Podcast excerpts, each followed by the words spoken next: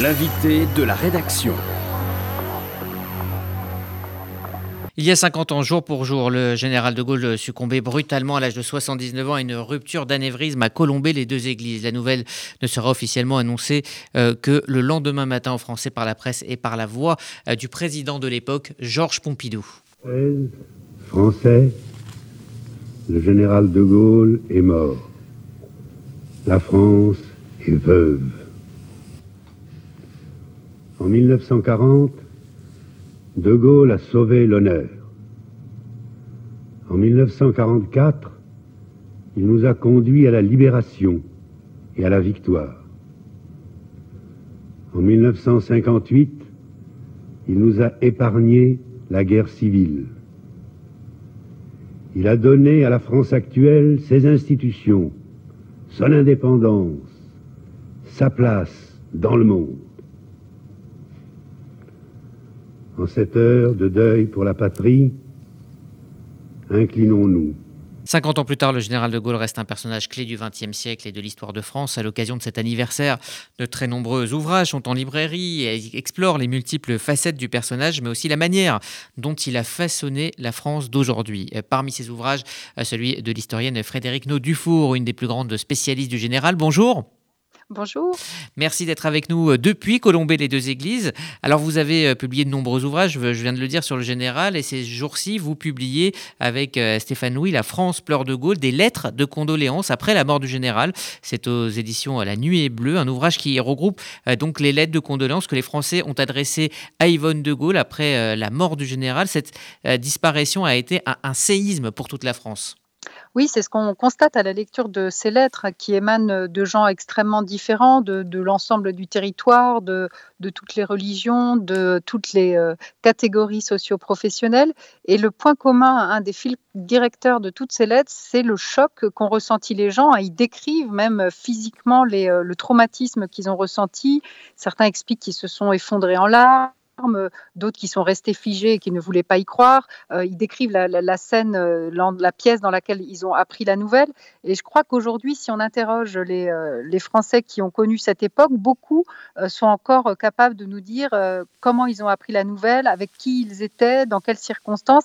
C'est véritablement un, un, traumatisme et cela que, que les gens apprécient euh, le général de Gaulle ou pas, ils sentent tous à ce moment-là qu'une page est en train de se tourner et que quelque chose est en train de disparaître. D'ailleurs, je voulais vous faire écouter quelques réactions recueillies dans la rue il y a tout juste 50 euh, ans.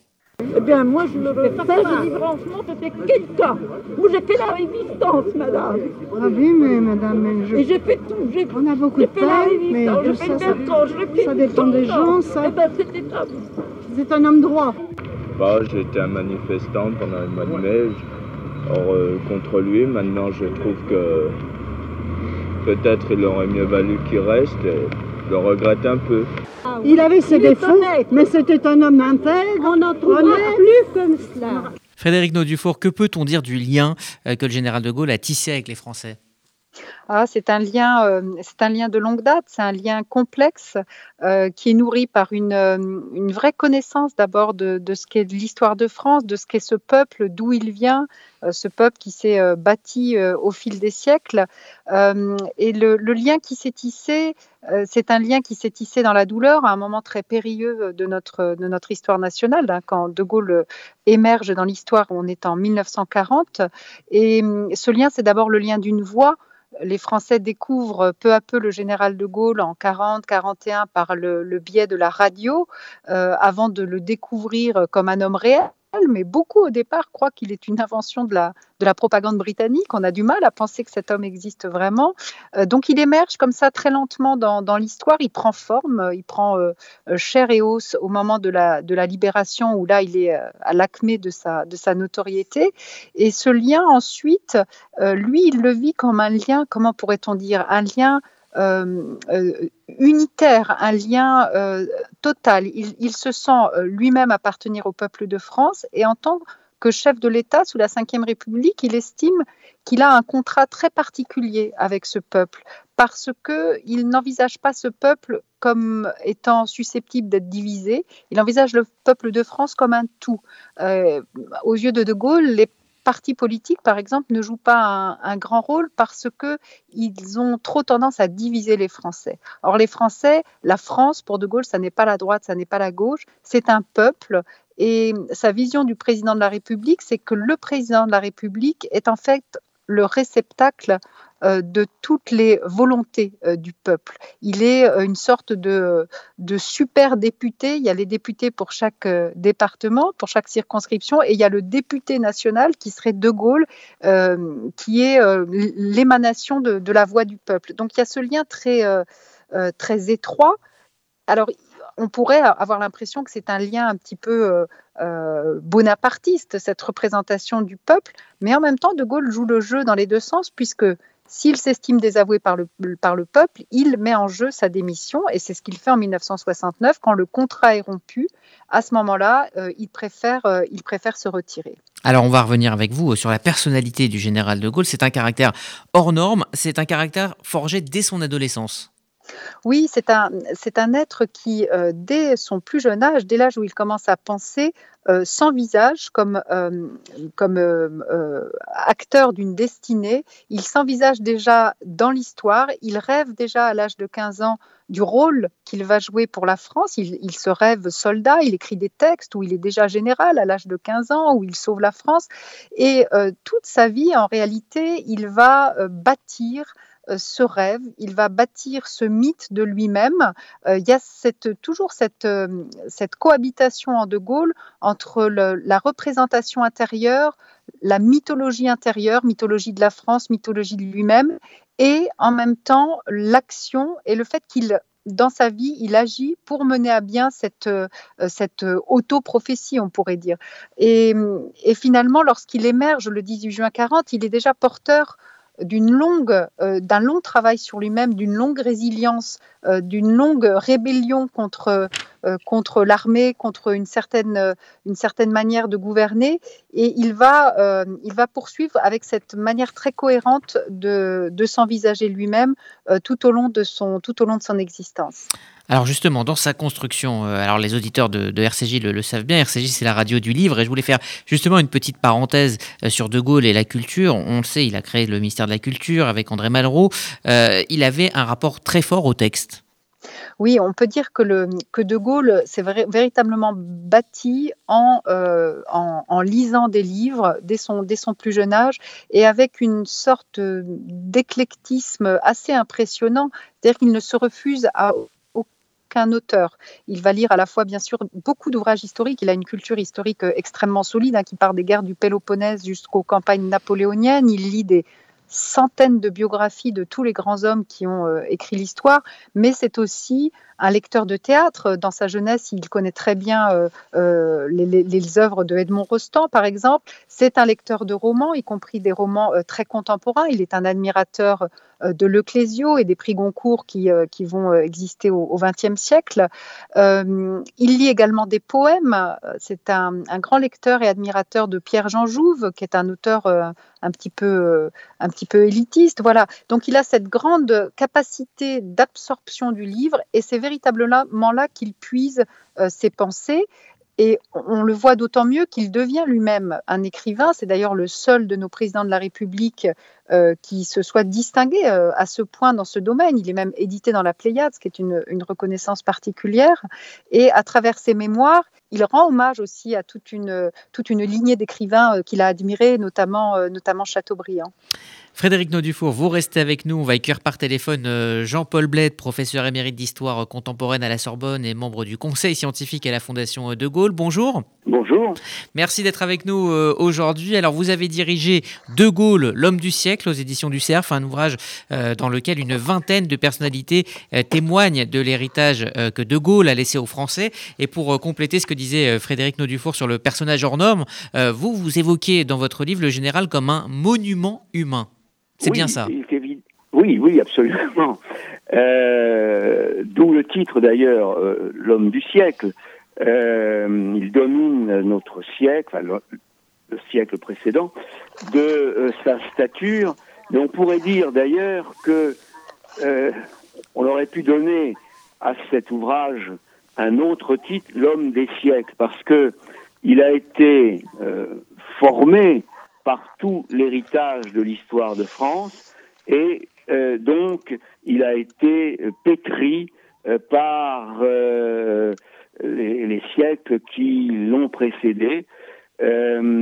alors, en ce qui concerne le monument, eh bien, oui, aujourd'hui, il reste pour la très grande majorité des Français la référence, euh, et d'ailleurs, on le voit bien à travers les hommages qui lui sont euh, rendus, il appartient euh, de plein pied au patrimoine national. De Gaulle a, façonné hein, la France d'aujourd'hui. Il l'a inclus euh, contre vents et marées dans le camp des vainqueurs pendant la Seconde Guerre mondiale. Il a euh, ensuite dessiné hein, les institutions que, nous connaissons aujourd'hui euh, en, créant par exemple la sécurité sociale, l'assurance chômage. question difficile, je vous l'adresse à tous les deux. On va commencer par Jean-Paul Bled. quelles sont pour vous ces réalisations les plus importantes? Ben, Elles sont évidemment nombreuses, mais peut-être peut-on inscrire en premier lieu les institutions euh, solides euh, qu'il a données euh, à la France et à la République. C'est un point essentiel si l'on compare aux républiques précédentes, si bien à la quatrième qu'à la troisième République sur sa fin, qui était caractérisée par une très grande instabilité et euh, le général de Gaulle a donné à la France des institutions euh, solides, centrées autour de la figure euh, du président de la République, élu désormais depuis 1962 au suffrage universel, des institutions solides et en même temps souples, parce que on, on l'a vu, elles ont pu supporter trois cohabitations ce qui n'était pas euh, évident au départ, et d'autre part, elles ont euh, surmonté des crises majeures. Euh, je pense que la quatrième République, la troisième République n'aurait pas résisté à la crise de 68. La cinquième République, fort de ses institutions, a pu le faire. Et on pourrait également évoquer même si le choc fut moindre que euh, celui de 68, euh, la capacité de euh, la République à surmonter la crise des Gilets jaunes. Hmm. Alors pour beaucoup de membres hein, de la communauté juive de France, le souvenir de De Gaulle est, lié à, cette cassure, hein, cette phrase prononcée le, 27 novembre 1967, soit quelques mois après la guerre des Six Jours. On l'écoute.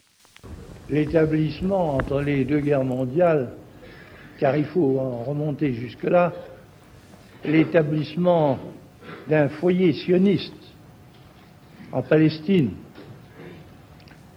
Et puis, après la Deuxième Guerre mondiale, l'établissement d'un État d'Israël soulevait à l'époque un certain nombre d'appréhensions.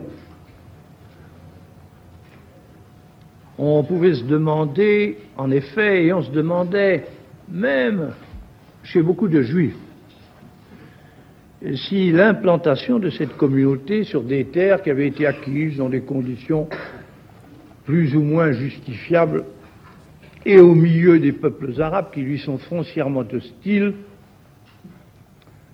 n'allait pas entraîner d'incessants, d'interminables frictions et conflits. Et certains même redoutaient que les Juifs jusqu'alors dispersés, mais qui étaient restés ce qu'ils avaient été de tout temps, c'est-à-dire un peuple sûr de lui-même et dominateur. Alors cette conférence de presse marque une cassure. Hein. Les réactions indignées furent nombreuses en France, en Israël. Euh, avant de l'expliquer, euh, Frédéric Naudufour, j'aimerais revenir quelques années auparavant. Le général de Gaulle a dans un premier temps énormément aidé le, jeune État à, se construire et aussi à se défendre.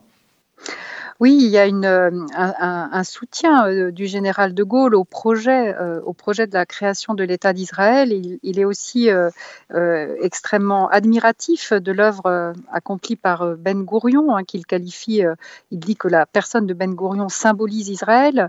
et lorsqu'il reçoit, lorsqu'il rencontre Ben Gourion en 1960, il, il, appelle Israël notre ami et allié, donc des termes extrêmement forts. Et ce soutien va se traduire en effet par, par un appui, euh, notamment sur le plan euh, militaire, pas sur le plan nucléaire, mais sur le plan militaire à l'État d'Israël. Et il faut bien rappeler cette solidité du lien euh, qui va perdurer jusqu'en 62, jusqu'à l'indépendance d'Algérie, et qui va par la suite basculer après cette indépendance et après également le départ de Ben Gourion de la tête de l'État israélien en 63. Alors Jean-Paul Bled, euh, comment la politique pro-arabe de la France s'est-elle dessinée et décidée autour de cette année 67 Cette euh, politique arabe, euh, elle vient de loin. Je dirais qu'elle se développe à partir de euh, l'indépendance de l'Algérie.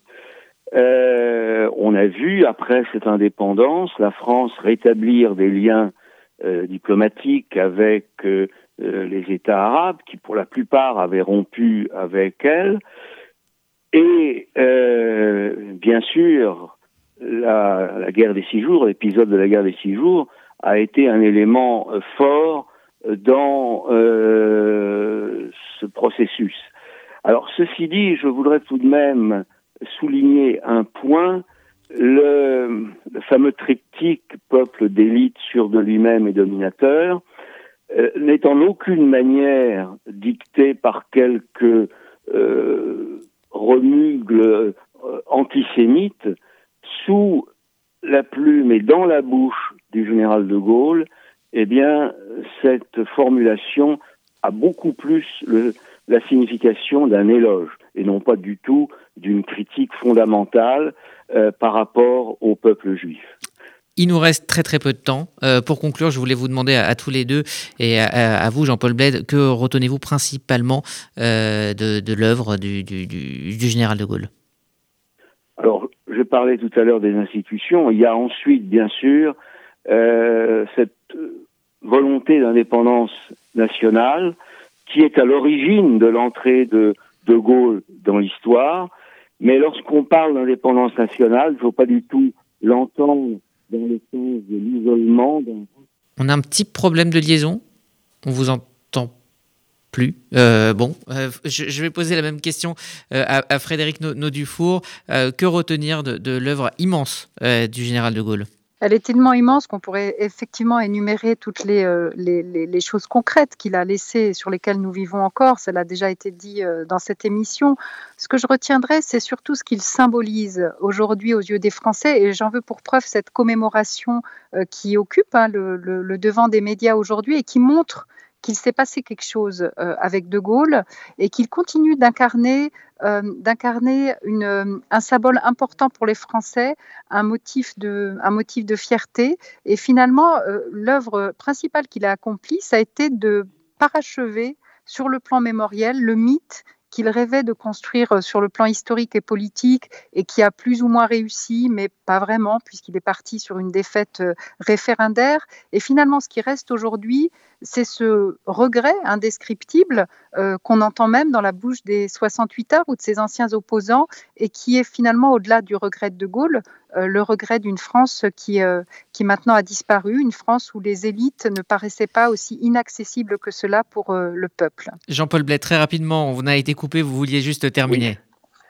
Bien écoutez, je parlais de cette volonté d'indépendance nationale qui est au, cœur de l'action du général de Gaulle depuis les origines, mais je voulais préciser que lorsqu'on parle d'indépendance nationale, il ne faut pas du tout l'entendre dans le sens d'un isolement, d'un repli sur soi. L'indépendance nationale, ça veut dire aussi l'ouverture sur le monde, et on le voit, on l'a vu euh, dans sa relation avec l'Allemagne, la réconciliation franco-allemande euh, une large mesure l'œuvre du général de Gaulle, et aussi dans son combat pour une Europe européenne euh, que l'on retrouve aujourd'hui dans la, la volonté de bâtir une souveraineté européenne, Europe européenne, souveraineté européenne, c'est la même chose. Merci Jean-Paul Bled. Je rappelle que vous avez dirigé ce très bel ouvrage De Gaulle, l'homme du siècle aux éditions du CERF pour comprendre